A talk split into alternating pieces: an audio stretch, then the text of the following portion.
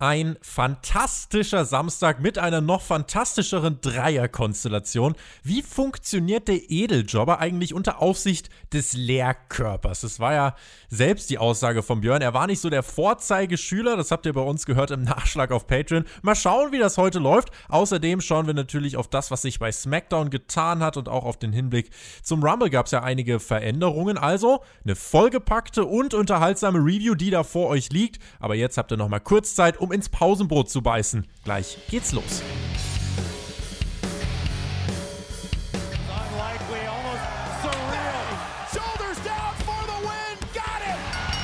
Am Freitag war es bei WWE wieder Zeit für SmackDown. Wir sprechen für euch über das Geschehen und wünschen euch jetzt viel Spaß bei der Review.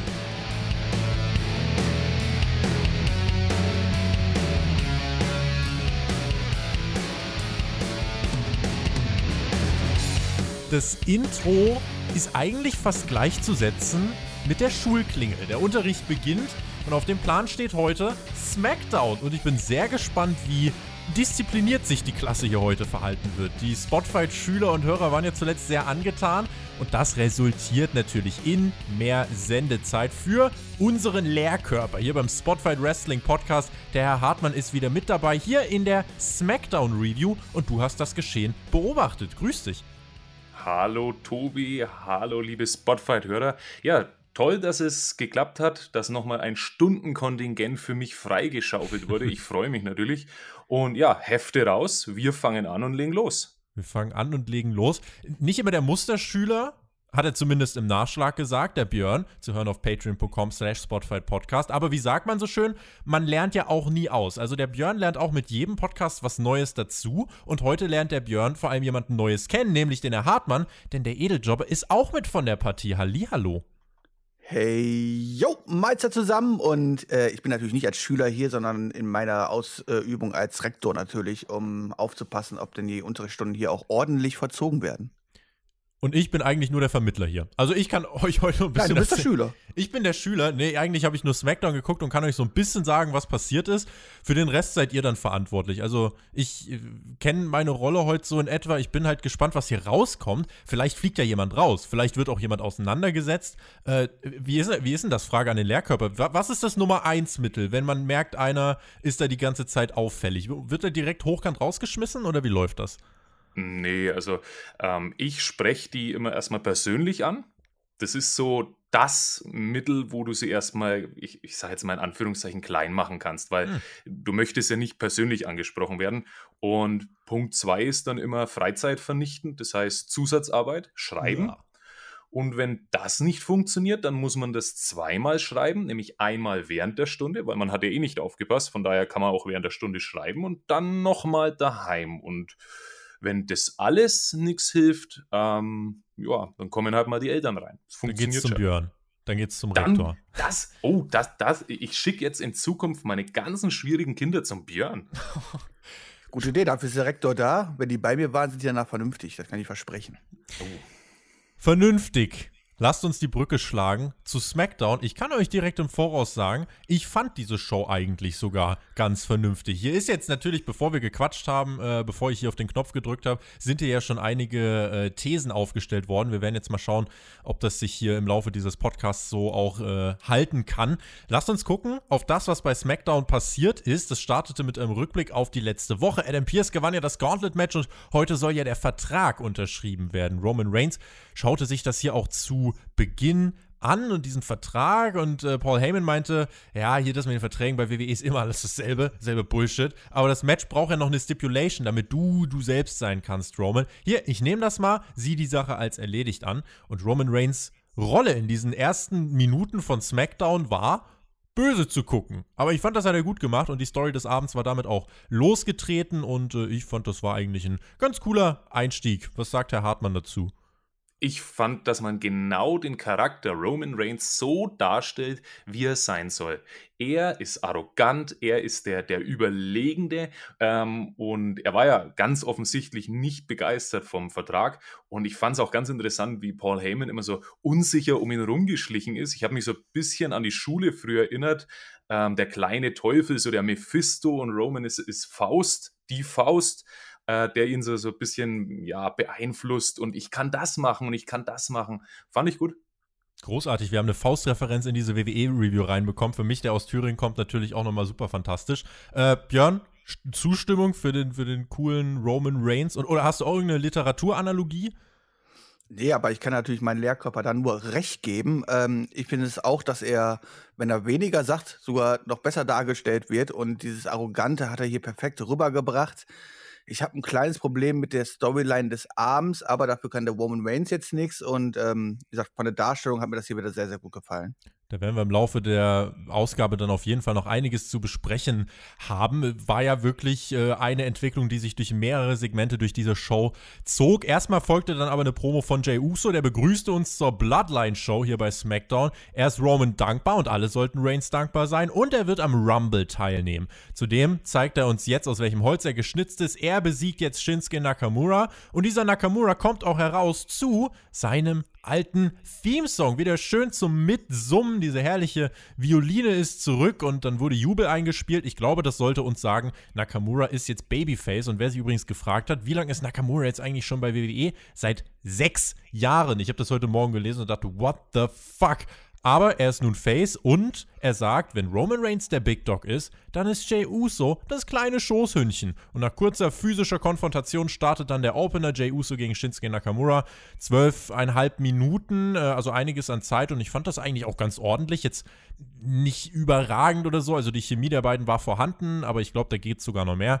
Und Nakamura wirkte aber für mich trotzdem, das habe ich letzte Woche schon gesagt, wesentlich motivierter. Darf das Match dann hier auch nach dem Kinshasa gewinnen. Cesaro kam zwischendurch noch heraus, setzte sich zu den Kommentatoren und meinte, er ist jetzt auch im Rumble. Das noch als Randnotiz eines, wie ich fand, insgesamt ganz ordentlichen Openers. Mein größter Takeaway, Björn, war aber, Nakamura hat seinen alten Theme-Song zurück.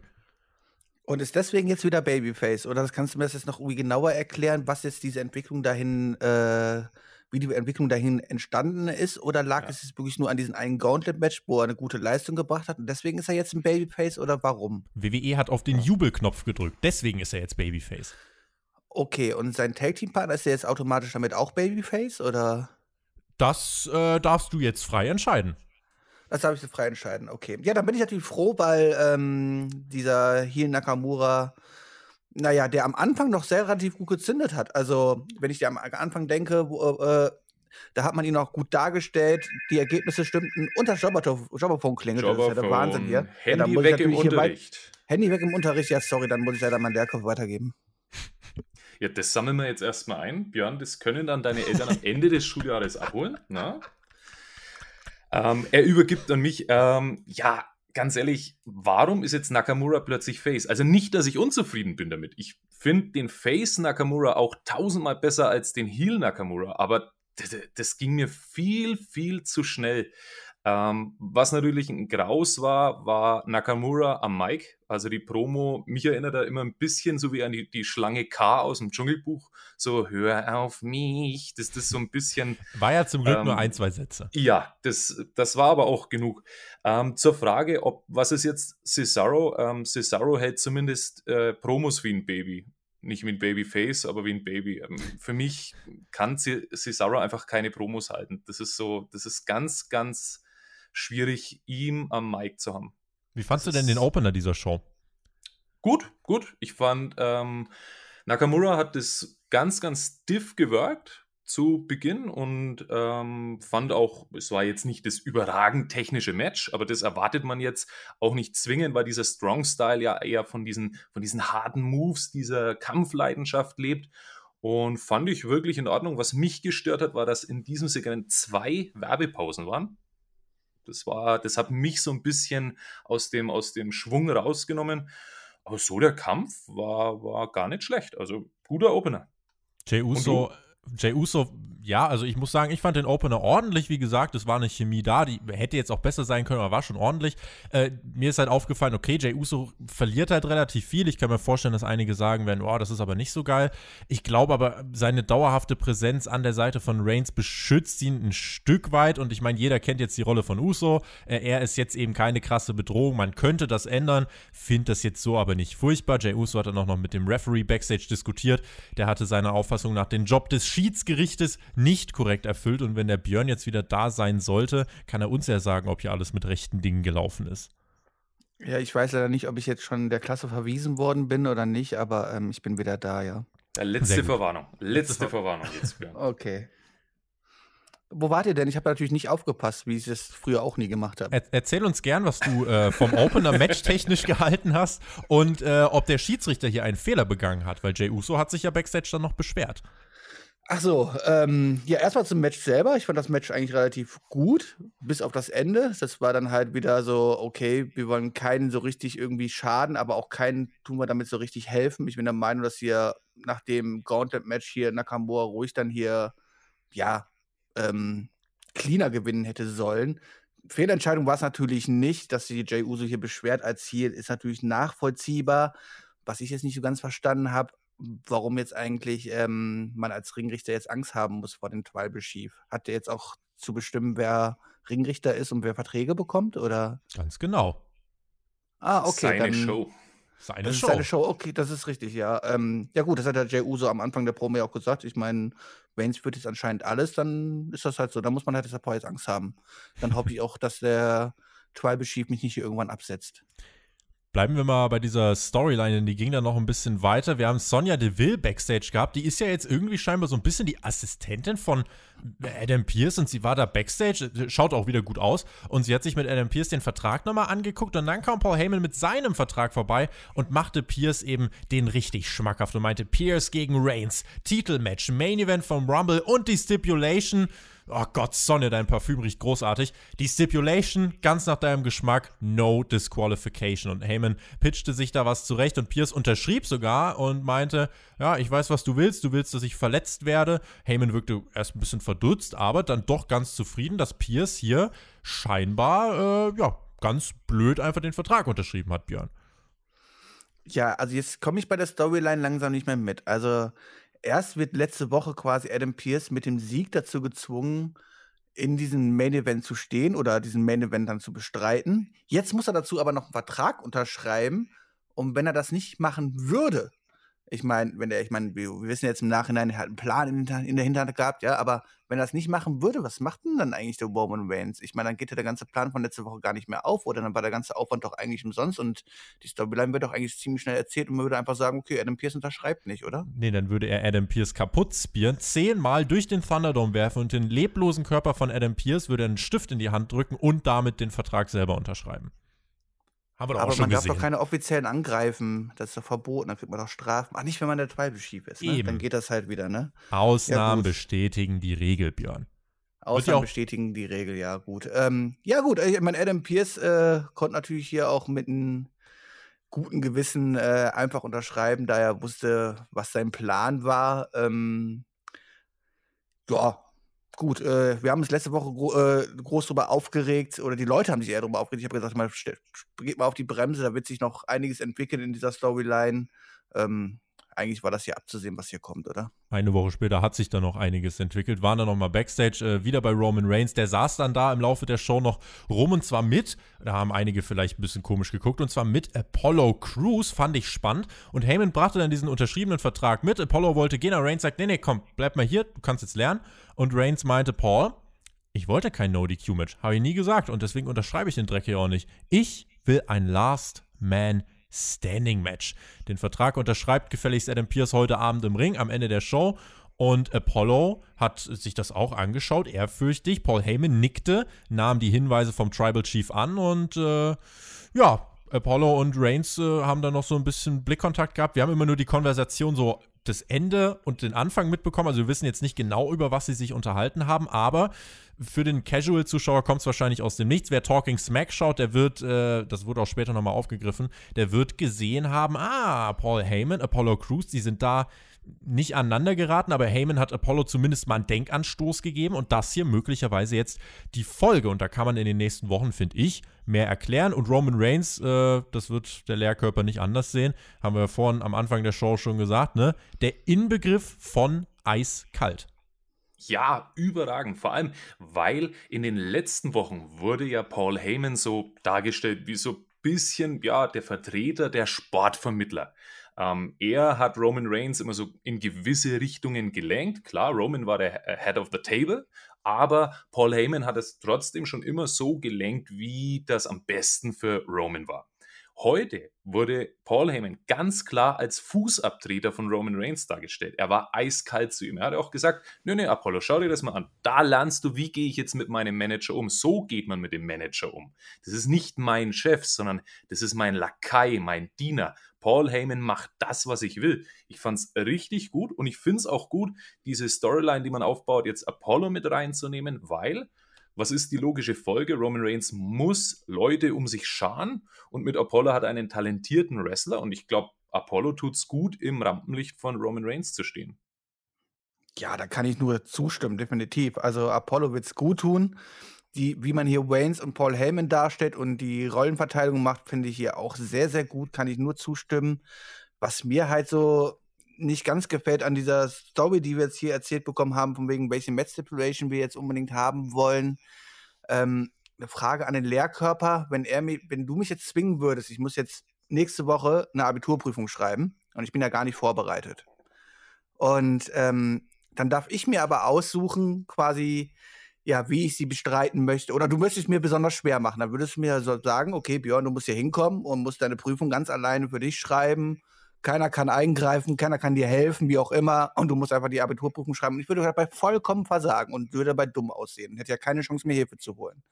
Jetzt komme ich aber hin und sage, nö, ich schreibe die Abiturprüfung, ist gar kein Problem.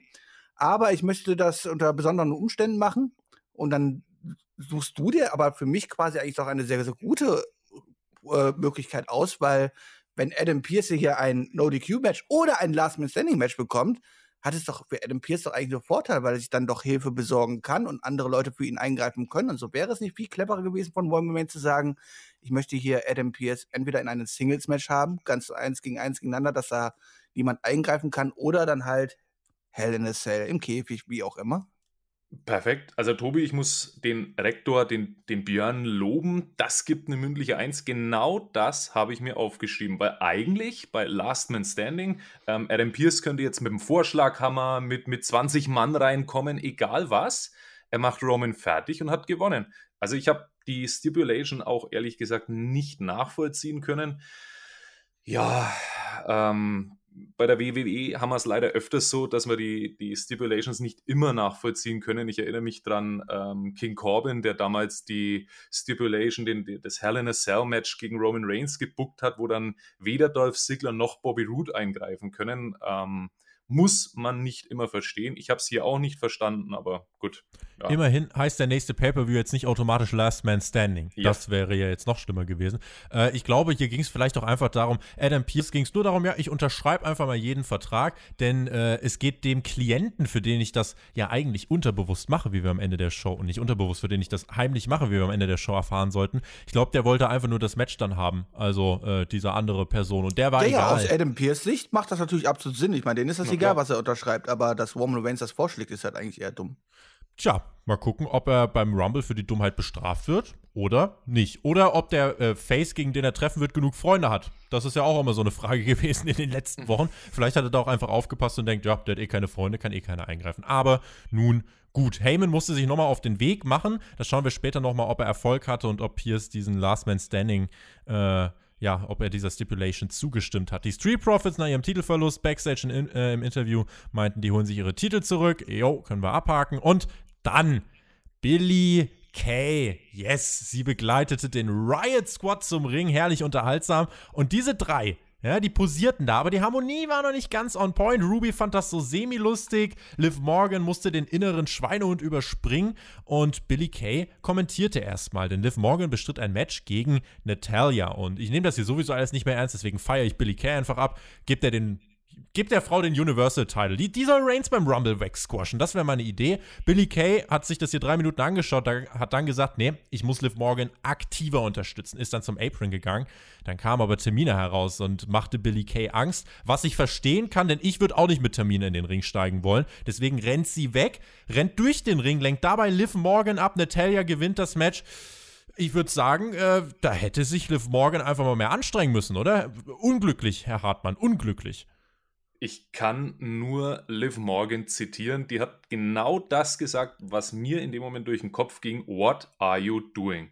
Und das dachte ich mir auch, als ich dieses Segment sah. What are you doing? Was schaue ich mir hier an? Du sagst, es ist amüsant mittlerweile. Ja, ja. ich glaube, wenn man es nicht mehr ernst nehmen kann, ist es auf jeden Fall amüsant. Ähm, für mich war es der Fremdscham-Moment schlechthin. Ähm, Billy Kay, ja, war so ein bisschen wie das, wie das Mädel in der Schule, das sich an die Coolen hinhängen will. Die nehmen sie halt mit, damit sie zahlt oder weil sie ein Auto hat. Ne? Ähm, aber das ist so schlecht gespielt. Und sie spielt es entweder absichtlich so schlecht oder die Frau ist so schlecht. Aber boah, also das, das ist Anschauen Trash, das muss so. Ja, das ja, muss so. Ja, das war RTL 3. Das war wirklich der, der absolute Gipfel. Ja, das ähm. ist halt dieses typische Wrestling. Ne? Wir müssen halt alles komplett überspielen. Und das sagt man wahrscheinlich Billy Kay auch. Ähm, ja, und sie setzt es dann halt relativ schlecht um, aber wahrscheinlich aus Wrestling-Sicht sagt man so, hey, aber so versteht es halt jeder Dumme, ne? Das ist halt das kleine Mädchen, was sich gerade eine Freundin sucht, aber so tollpatschig ist und ihre eigenen Fehler nicht merkt und dadurch dann wahrscheinlich von ihren, ja, vielleicht Freundinnen, die es hätten werden können, wieder verstoßen wird halt so. Und wenn Tobi immerhin daran Spaß hat, dann naja, dann hat es ja was erreicht. Die WWE möchte ja auch die Schüler quasi eigentlich auch erreichen. Ne? Seht ihr mal. Wie gesagt, ich bin der Meinung, Liv Morgan müsste sich einfach mehr anstrengen. Ihr würdet vor Termina auch wegrennen, wenn die jetzt vor euch stehen würde. Kann mir doch keiner sagen, dass ihr euch da hinsetzt und von der äh, oder mit der abcatcht. Kann mir doch keiner erzählen hier. Äh, ja, ich würde auf jeden Fall vor Termina äh, davonrennen. In, je, in jedem Fall. Siehst Egal, ob ich mit ihr catchen müsste oder nicht. Also ich würde immer vor Tamina davonrennen. Was würde Björn machen? Das kommt drauf an, wenn die ein gutes Essen hat, dann bleibe ich vielleicht auch. Der Tiefpunkt der Show kam übrigens erst dann für mich, denn äh, dann habe ich auch, äh, dann kam jetzt so der Punkt, weil da war jetzt auch nichts mehr, wo ich irgendwas unterhaltsam finden konnte. Jetzt wurde es halt einfach ein bisschen bescheuert. Rey Mysterio sollte mal wieder auf Baron Corbin treffen, weil da war ja mal was und warum denn eigentlich nicht?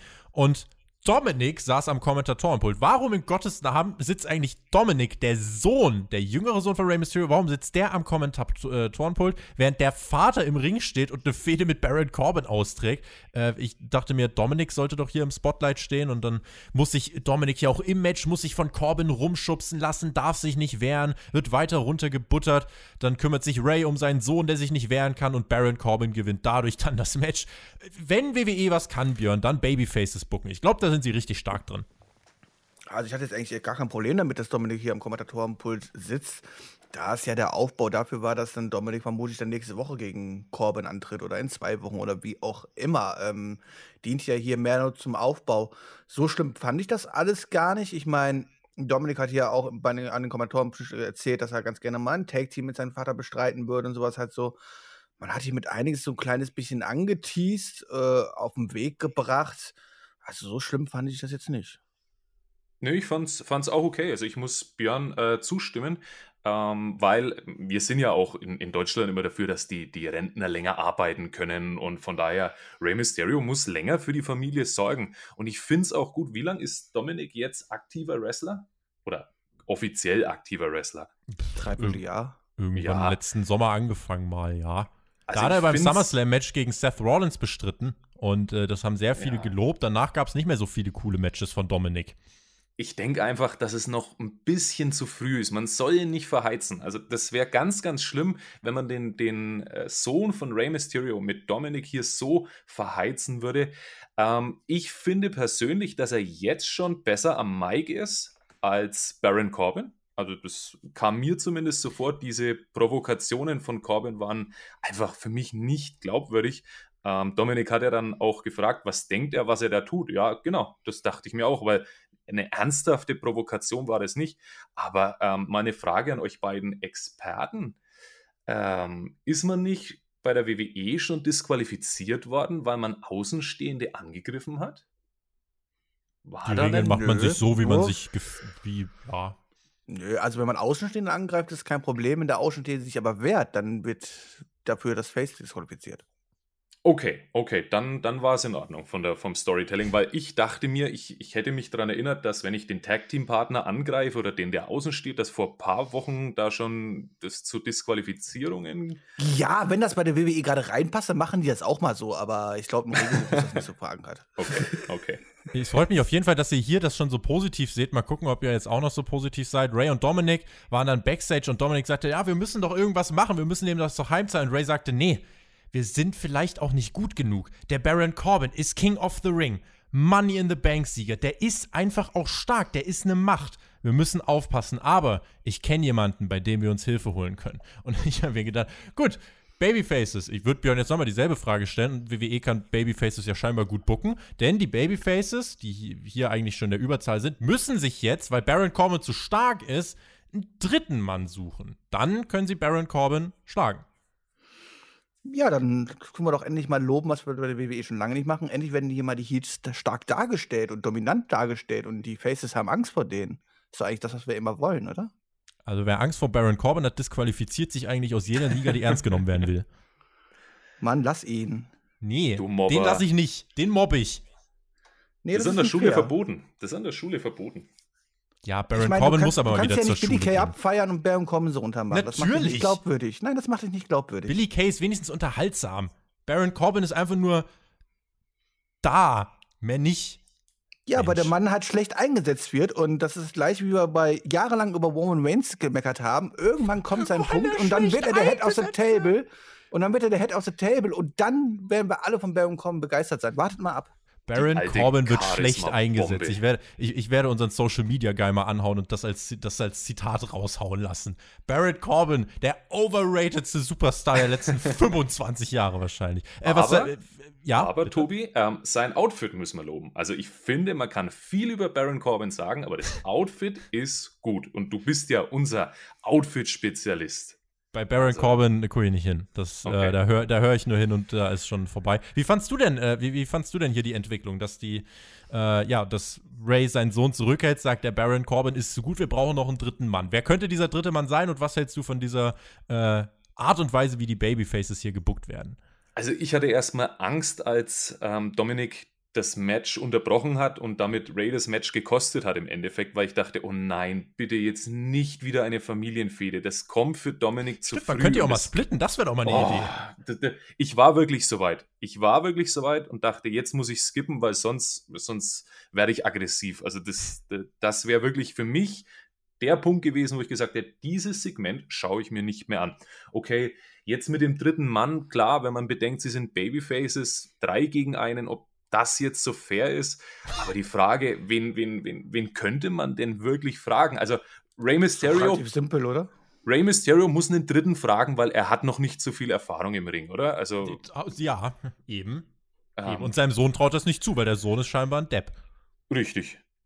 Wen fragt wir man haben doch jetzt? noch, wir haben doch noch einen netten Schwiegersohn. Ach so, ach so. der gefehlt hat. Wir haben natürlich auch noch äh, den, wir haben noch, noch Seth Rollins, der ja auch irgendwo, vielleicht sind die ja jetzt auch Freunde. Seth Rollins Oder- wartet doch auch auf ja. sein Comeback.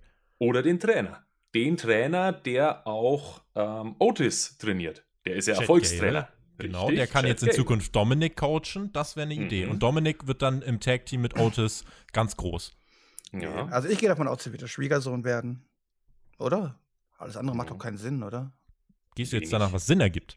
Ja. Bei Gut. der WWE. Außerdem will ich Elia wiedersehen. Wo ist die eigentlich?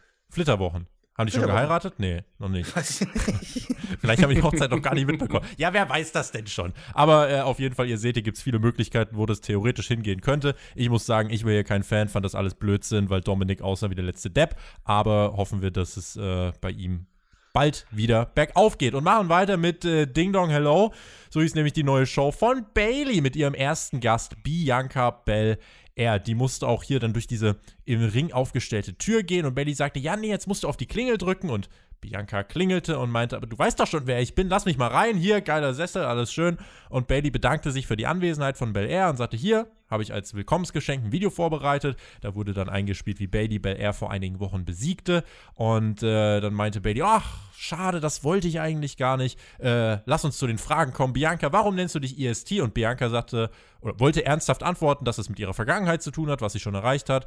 Und meinte dann, ey, Bailey, warum verunsichert dich meine, mein Selbstvertrauen eigentlich so? Ich bin halt ich, Girl. Und nächste Woche gibt es dann ein Rematch, aber nicht im Ring. Da hat Bailey gesagt, da muss sie nichts mehr beweisen, sondern in einem Hindernislauf. Wie in der Schule, ne?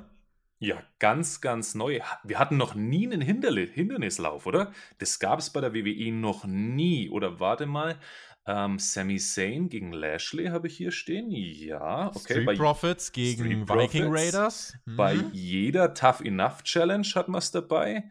Ähm, und auch beim Schema ist hier die WWE ganz, ganz neu vorgegangen. Eine neue Show und zum ersten Mal wird der Showgast beleidigt. Ah, Das gab es ja noch nie. Also ich war von der Kre- Kreativität wirklich überrascht und ich habe mir notiert, ja, kreative Handlung der WWE überragend, gibt wieder eine mündliche Eins, weil so kreativ, nee, Schmarrn. Also ja, es läuft halt wie immer. Es läuft halt wie immer. Das Einzige, was neu war, war das Outfit von Bailey. Ähm, sie sah so ein bisschen aus wie die gescheiterte Kreuzung aus Oprah Winfrey und Steve Jobs. Ähm, ich finde, es hat, es hat gar nicht gepasst. Ähm, und auch diese Tür, die so, so im Fränkischen sagt man leihwendisch. Also Mhm. die, die, die Tür, die mehr oder minder im Stehen schon zusammenbricht. Puh, Björn, wie fandst du's? Also erstmal vom Outfit her musste ich eigentlich doch relativ heimisch gefühlt haben, weil ich habe gedacht so, okay, Bailey sieht aus wie so eine biedere Lehrerin.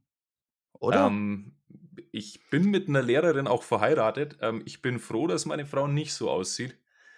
Das wäre nicht Ja, so das toll. Ist, das ist ja das Schöne, es muss ja nicht jeder so bieder sein, halt so, aber sie hat mich wirklich daran erinnert, denkst du, okay, wenn Bailey nicht Wrestlerin geworden, geworden wäre, würde sie, glaube ich, genauso vor der Klasse stehen und wahrscheinlich gerade irgendwie Mathematikunterricht machen. So, so, so stelle ich mir das, so habe ich mir das vorgestellt. Ja, zur blöden Show brauche ich ja, glaube ich, nichts mehr sagen. Jetzt haben wir die nächste Person, die ihre eigene Talkshow hat, womit wir dann wieder die nächsten 30 Wochen die Shows eröffnen können, wo nichts gesagt wird, nichts passiert, maximal vielleicht mal ein Match für den Abend angesetzt wird oder halt auch mal ein Hindernislauf für die nächste Woche.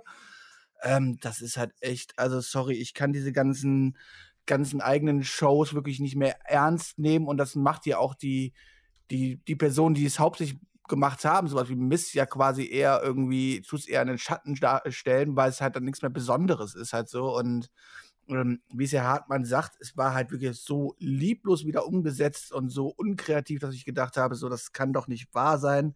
Aber das werden wir die nächsten Wochen dann ganz oft auf die Nase gebunden bekommen. Und ähm, ja, zum Thema Hindernislauf, ich hoffe zumindest, dass ich irgendwie dann wenigstens die Bühne von Takeshi Kasi sich anbieten oder so, dann wird es lustig.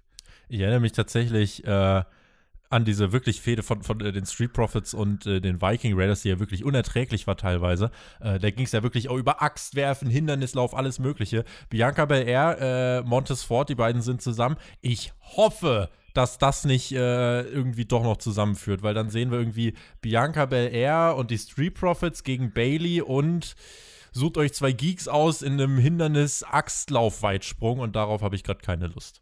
Die Ninjas, die Ninjas kommen wieder. Oh, ja. Können wir nicht einfach mal, können wir uns nicht darauf einigen, dass wir jeden bei dieser Show das machen lassen, was er am besten kann? Also kann nicht jeder einfach mit seinen Stärken hier glänzen? Warum müssen wir die ganze Zeit so einen Quatsch machen? Ja, aber das ist doch die Stärke von Bianca BR, oder? Ich meine, man hat uns doch dargestellt, dass sie eine tolle Sportlerin ist und äh, ganz schnell laufen kann, ganz toll irgendwie weit springen kann und ganz viel Gewicht heben kann. Dann ist auch ein Hindernislauf genau ihre Stärke. Also ich weiß nicht, was du hast. Beschwer dich doch nicht immer.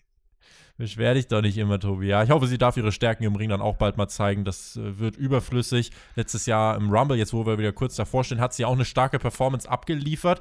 Dann ist sie aber an Charlotte Flair gescheitert. Nun ja, hoffen wir mal, dass sie diesmal nicht am Booking scheitert, sondern äh, vielleicht ja irgendwie in naher Zukunft Erfolge feiern darf.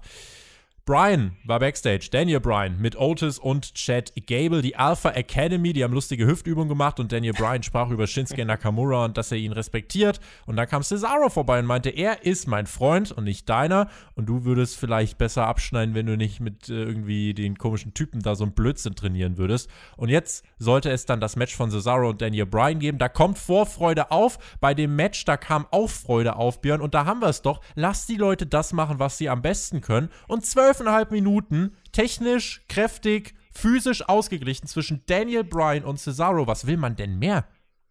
Ja, da was will man mehr, Wrestling-mäßig top. Und du sagst man soll die Leute das machen lassen, was sie am besten können. Cesaro im Ring ist das Beste mit, was man sich so angucken kann. Cesaro am Mic äh, ist dann halt nicht so ganz so toll und so war auch dieses ganze Segment. Ich muss sagen, das war für mich mein Abfuck dieser Show ähm, und mein Downer halt so. Auch Daniel Bryan, ich habe letzte Woche schon angesprochen, zu sehen, wie er dort mit diesen beiden Clowns da rumhängt. Nicht böse gemeint, das tut ihm für mich in kein gutes Licht darstellen und ähm, ja, schadet ihn mehr, als es ihm hilft. Und äh, mir hat dieses Segment mal wieder überhaupt nicht gefallen und ich finde, dass er eher ja, Cesaro noch am besten dabei aussah. Und das ist schon ein bisschen merkwürdig halt so, ja. Ja, zum Match. Ähm, einfach, einfach schön, die beiden im Ring zu sehen und die beiden einfach arbeiten zu sehen. Und sie haben ja auch äh, gezeigt bekommen, klar, deswegen hätte man noch ohne Probleme noch mal eine Viertelstunde draufsetzen können und die hätten es immer noch abgerissen. Das ist richtig, richtig gut. Ähm, das war auch mein absolutes Wrestling-Highlight hier, was wir gesehen haben. Und dass Cesaro dann hier am Ende gewinnt, war natürlich schon ein bisschen überraschend, aber zeigt natürlich auch, ja, was für ein Booking man hin möchte und wie man Daniel Bryan darstellen möchte. Und mich würde nicht wundern, wenn es dann wirklich daran, ändert, äh, äh, daran endet, dass Daniel Bryan vielleicht sogar diesen Rumble gewinnt, obwohl er jetzt vorher einfach alles verliert. Ja, aber wie will man denn ähm, Daniel Bryan aktuell darstellen? Das war so das, vor ein paar Wochen hat man gesagt, okay, das wird der nächste Gegner für Roman Reigns. Ähm, jetzt macht er hier die Faxen mit äh, Chad Gable und Otis, wobei mir aufgefallen ist, dass Otis stehen so groß ist wie Brian und, äh, nee, nicht Otis, Chad Gable so, äh, so groß ist wie Otis und Brian äh, kniend. Ähm, ja, ich weiß nicht, wo man hin möchte mit, mit Daniel Bryan. Also, ich kann, würde, wenn, ich kurz ja, ein, wenn ich kurz eingrätschen klar. darf, hier dahinter steht tatsächlich, äh, Daniel Bryan ist ja auch selber im Creative Team und er mhm. befürwortet das Booking um sich und er möchte zum Beispiel auch, und das ist jetzt das, was zumindest zuletzt dann immer wieder durchgeklungen äh, ist, er möchte sich selbst nicht in große Spots äh, drücken, sondern er möchte, dass das andere Leute machen, wie zum Beispiel Kevin Owens, ähm, und er möchte andere overbringen. Das resultiert halt darin, dass er jetzt relativ viel verliert. Also klar, er hat jetzt mal Jey Uso besiegt, glaube ich, letzte Woche, aber ansonsten verliert er relativ viel. Damit verlieren halt diese Siege über ihn so ein bisschen an Stellenwert. Ich fand aber dennoch hier bei SmackDown äh, hatte das eine, hat das trotzdem gut funktioniert, einfach weil es zwölf Minuten richtig intensiv, richtig gut und richtig ausgeglichen war. Das Match war überragend. Also ich fand das Match richtig stark, ganz klar Match of the Night. Ähm, man hat einfach gemerkt, dass die beiden eine gute Chemie haben. Das hat gut funktioniert. Es war auch technisch gut. Du siehst eben, und da muss ich mich Björn anschließen, du siehst eben, was ein Cesaro kann.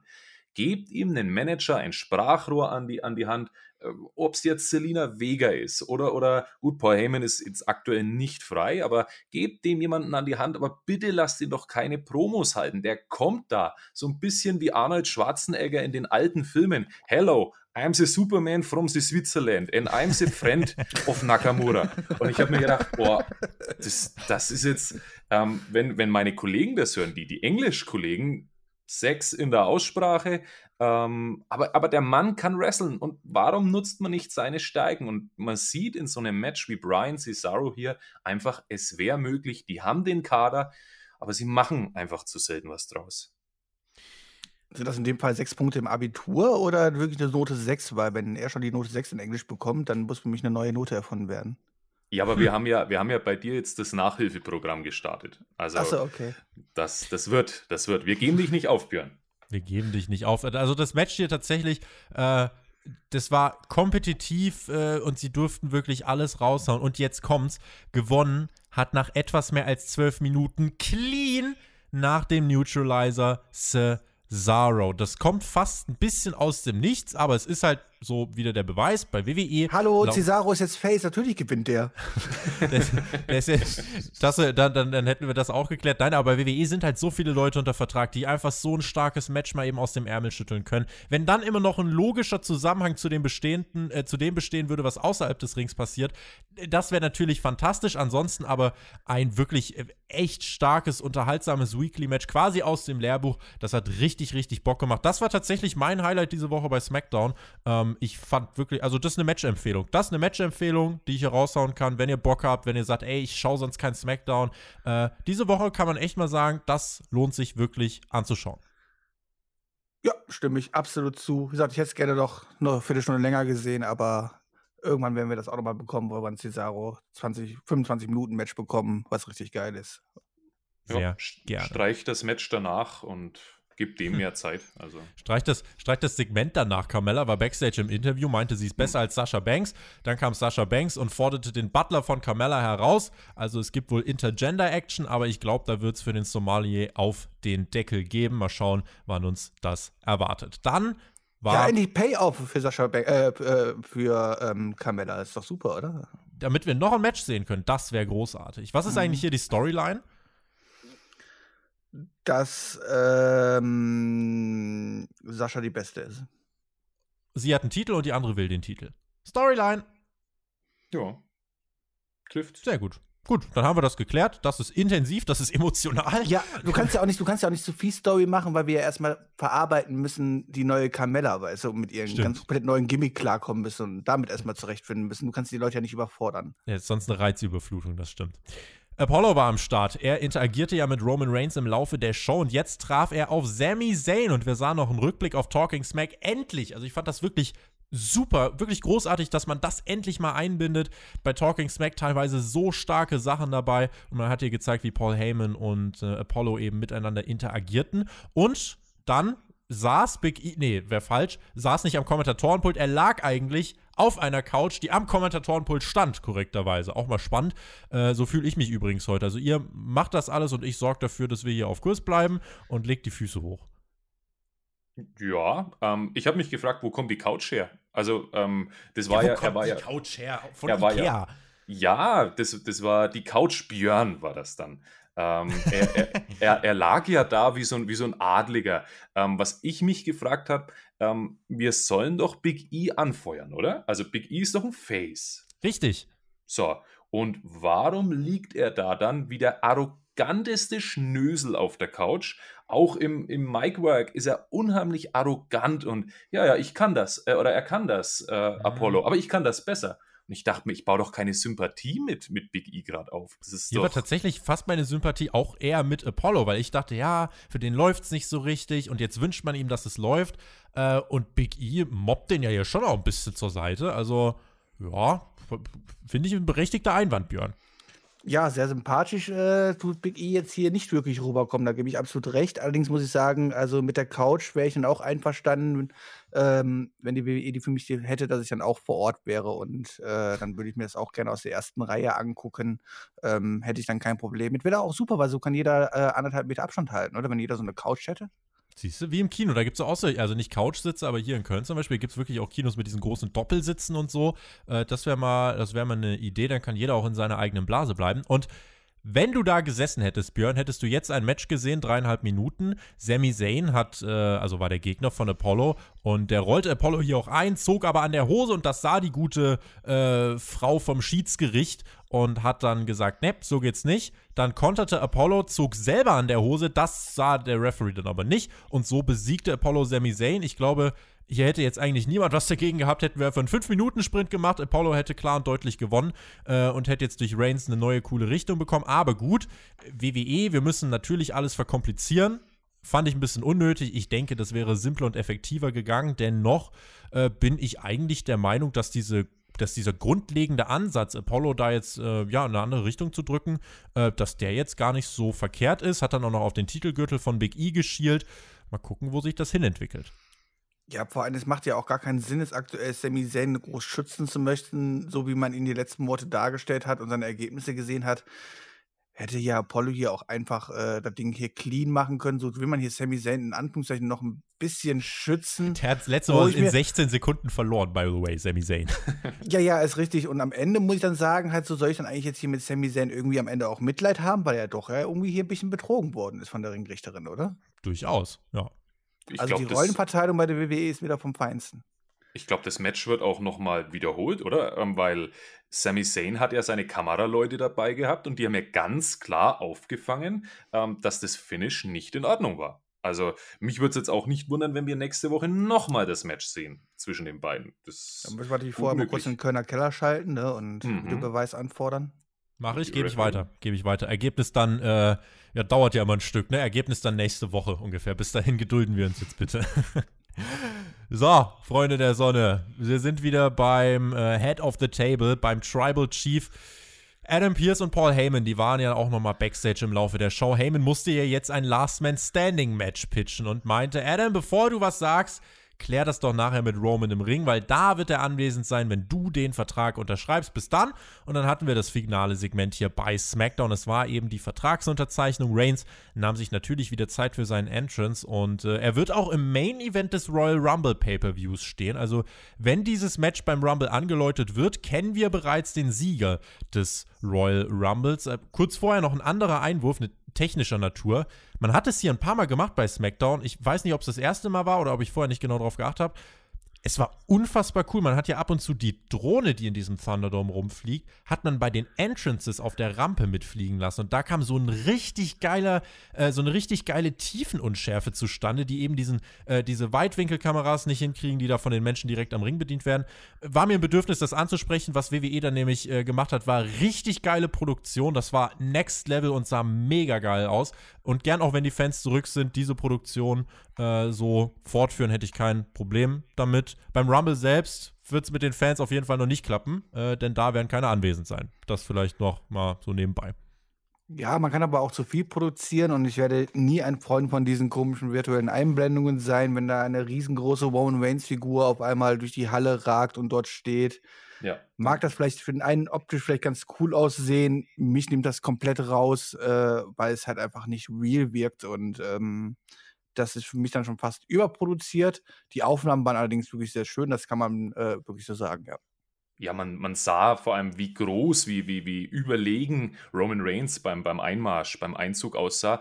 Ähm, du sagst überproduziert, ja. Was nicht so überproduziert war, war dann das Mikro von Adam Pierce am Ende. Das fand ich ganz lustig. Habe ich mir die, auch notiert. Ich wollte WWE loben und dann. 3D-Grafik und direkt auch die Matchcard von Big E gegen Apollo, die hat man in 30 Sekunden nach der Werbepause zurechtgezimmert gehabt.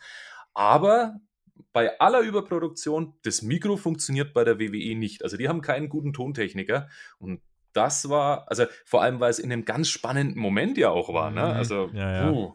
Es war, war sehr, sehr unlucky gelaufen. Allerdings zeigt es auch mal, dass die WWE halt auch ein bisschen menschlich bei der Produktion ist und solche Fehler passieren halt so. Das ist, das, man sieht, sieht man in dem Fall immer dumm aus. Ähm, keine Ahnung, wird wahrscheinlich das Mikrofon kaputt gewesen sein oder die Funkstrecke, irgendwas halt so. Ähm, es war natürlich der ungünstigste Zeitpunkt von der ganzen Show, wo sowas passieren kann. Aber ich finde es fast mal schön zu sehen, dass auch bei der WWE menschliche Fehler passieren. Das war der Roman Hacker. Reigns, Roman Reigns nahm sich aber erstmal gar kein Mikro. Das fand ich übrigens auch viel authentischer. Man hätte das gerne auch hier mhm. alles ohne Mikrofon machen können, so wie wir das äh, jetzt schon ein paar Mal bei Reigns gesehen haben.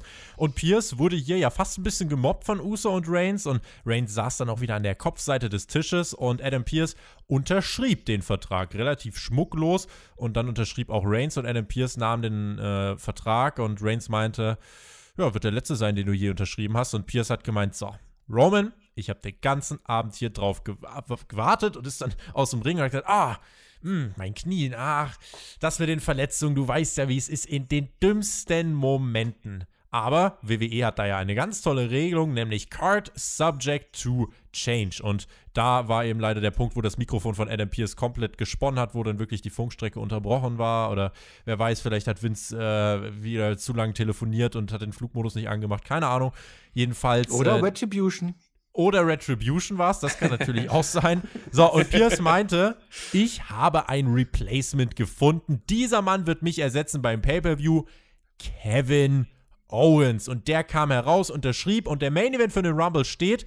Herr Hartmann, ich wittere eine weitere Niederlage für Kevin Owens. Und das wäre nach diesen 145.000 Beatdowns aus den Vorwochen nicht gerade die beste Genugtuung. Oder sagst du, der Rumble wird enden mit einem feiernden Kevin Owens auf der Road to WrestleMania?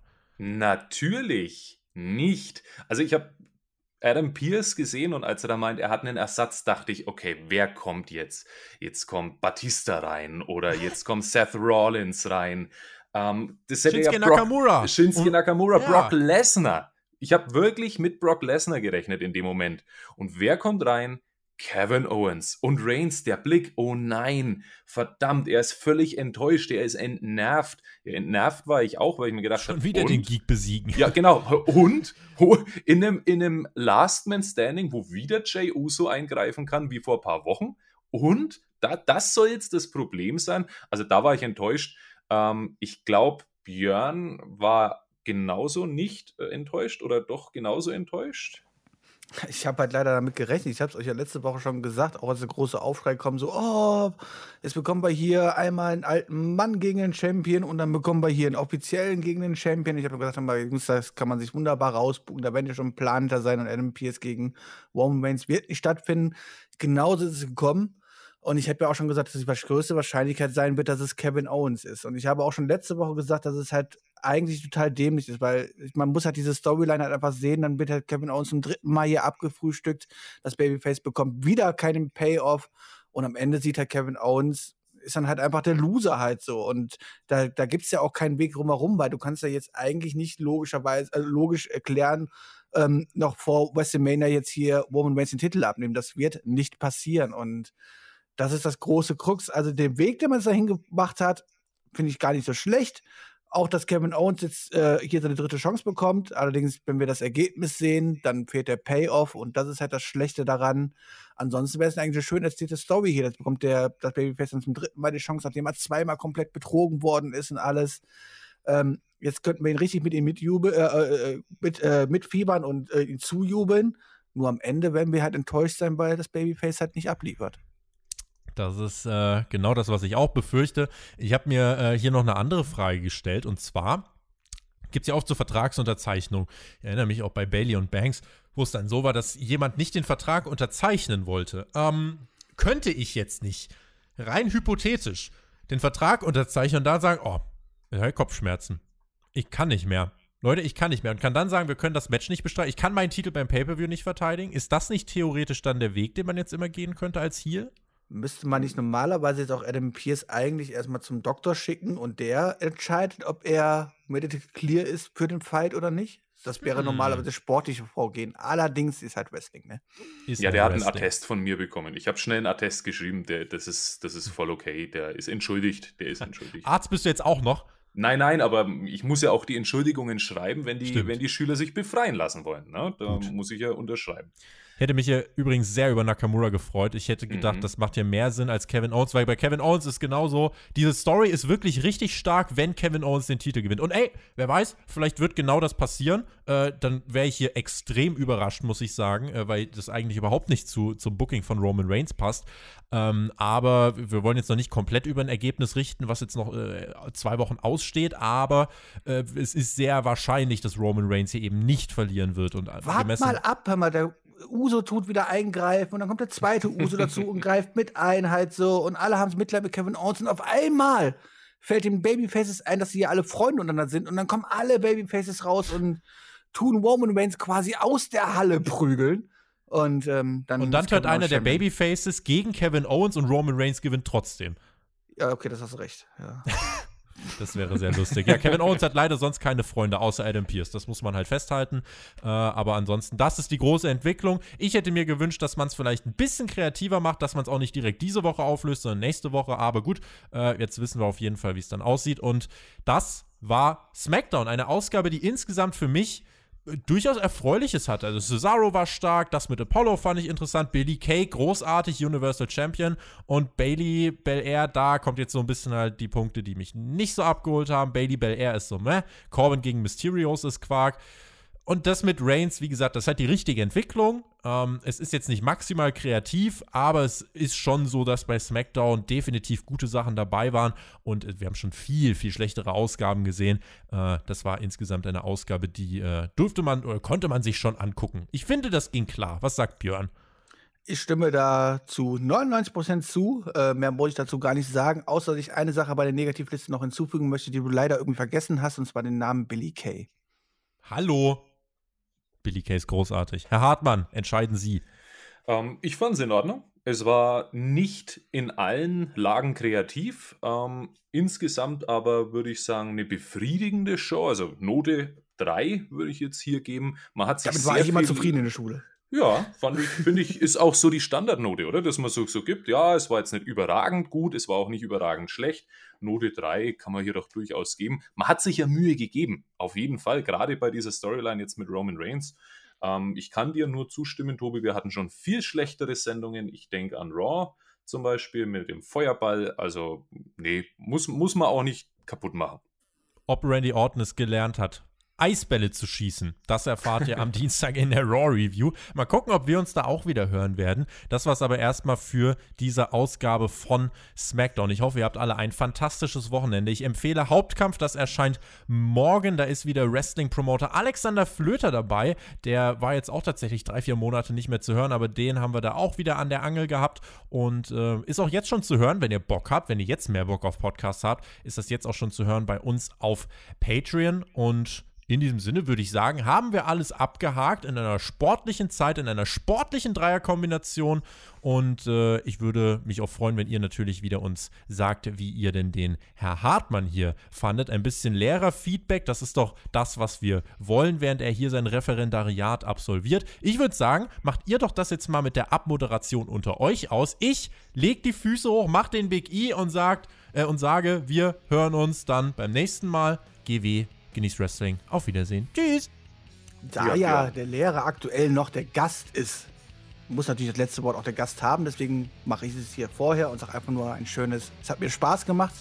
Es war schön zu sehen, dass äh, sowohl der Lehrkörper unter mir einen sehr, sehr guten Job gemacht hat, aber auch der Schüler sich echt benommen hat und eigentlich eine ganz gute Note verdient hat, glaube ich, für die heutige Ausgabe.